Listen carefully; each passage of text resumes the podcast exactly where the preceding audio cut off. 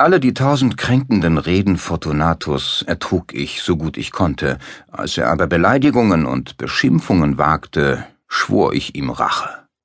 Ihr werdet doch nicht annehmen, ihr, die ihr so gut das Wesen meiner Seele kennt, dass ich eine Drohung laut werden ließ. Einmal würde ich gerecht sein. Aber die Bestimmtheit, mit der ich meinen Entschluss fasste, verbot mir alles, was mein Vorhaben gefährden konnte. Ein Unrecht ist nicht bestraft, wenn den Rächer Vergeltung trifft für seine Rachetat. Es ist auch nicht bestraft, wenn es dem Rächer nicht gelingt, sich als solcher seinem Opfer zu zeigen. Es muss vorausgeschickt werden, dass ich Fortunato weder mit Wort noch Tat Grund gegeben hatte, meine gute Gesinnung anzuzweifeln. Ich war weiter liebenswürdig zu ihm, und er bemerkte nicht, dass mein Lächeln jetzt dem Gedanken seiner Vernichtung galt. Er hatte eine Schwäche, dieser Fortunato, obschon er in anderer Hinsicht ein geachteter und sogar gefürchteter Mann war. Er brüstete sich damit, dass er ein Weinkenner sei. Nur wenige Italiener besitzen den wahren Kunstverstand. Sie begeistern sich meist nur für eine einzige Sache für betrügerische Manipulationen gegenüber britischen und österreichischen Millionären.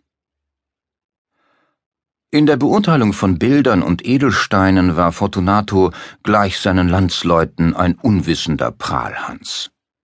In Bezug auf alte Weine aber hatte er ein ehrliches und sicheres Urteil. Hierin stand ich selbst ihm kaum nach. Ich kannte die italienischen Weine gut und kaufte viel, so oft sich mir günstige Gelegenheit bot. Es war in der tollen Karnevalszeit, als ich an einem dämmerigen Abend meinem Freund begegnete. Er begrüßte mich mit übertriebener Wärme, denn er hatte viel getrunken. Der Mann war maskiert. Er trug ein eng anliegendes, zur Hälfte gestreiftes Gewand, und auf seinem Kopf erhob sich die konisch geformte Narrenkappe. Ich freute mich so sehr, ihn zu sehen, dass ich gar kein Ende finden konnte, ihm die Hand zu schütteln. Ich sagte zu ihm, mein lieber Fortunato, es freut mich, dich zu treffen. Wie prächtig du heute aussiehst, außerordentlich wohl. Doch höre, ich habe ein Fass Wein bekommen, das für Amontillado gilt, und ich habe meine Zweifel. Wie? sagte er. Amontillado? Ein Fass? Unmöglich. Und mitten im Karneval? Ich habe meine Zweifel, erwiderte ich. Und ich war töricht genug, den vollen Amontillado-Preis zu zahlen, ohne dich erst zur Rate zu ziehen. Du warst nicht zu finden, und ich fürchtete, durch eine Verzögerung den ganzen Handel zu verlieren. Amontillado. Ich habe meine Zweifel. Amontillado. Und ich muss sie zum Schweigen bringen. Amontillado. Da du beschäftigt bist, werde ich Lucchesi aufsuchen. Wenn einer ein kritisches Urteil hat, ist er es. Er wird mir sagen, Lucchesi kann Amontillado nicht von Sherry unterscheiden. Und doch behaupten so ein paar Narren, dass sein Weinverstand dem deinigen gleichkomme. Komm, lass uns gehen. Wohin? In deine Kellereien. Nein, mein Freund, ich will nicht deine Gutmütigkeit ausnutzen. Ich sehe, du bist beschäftigt. Lucchesi, ich bin nicht beschäftigt, komm. Lieber Freund, nein.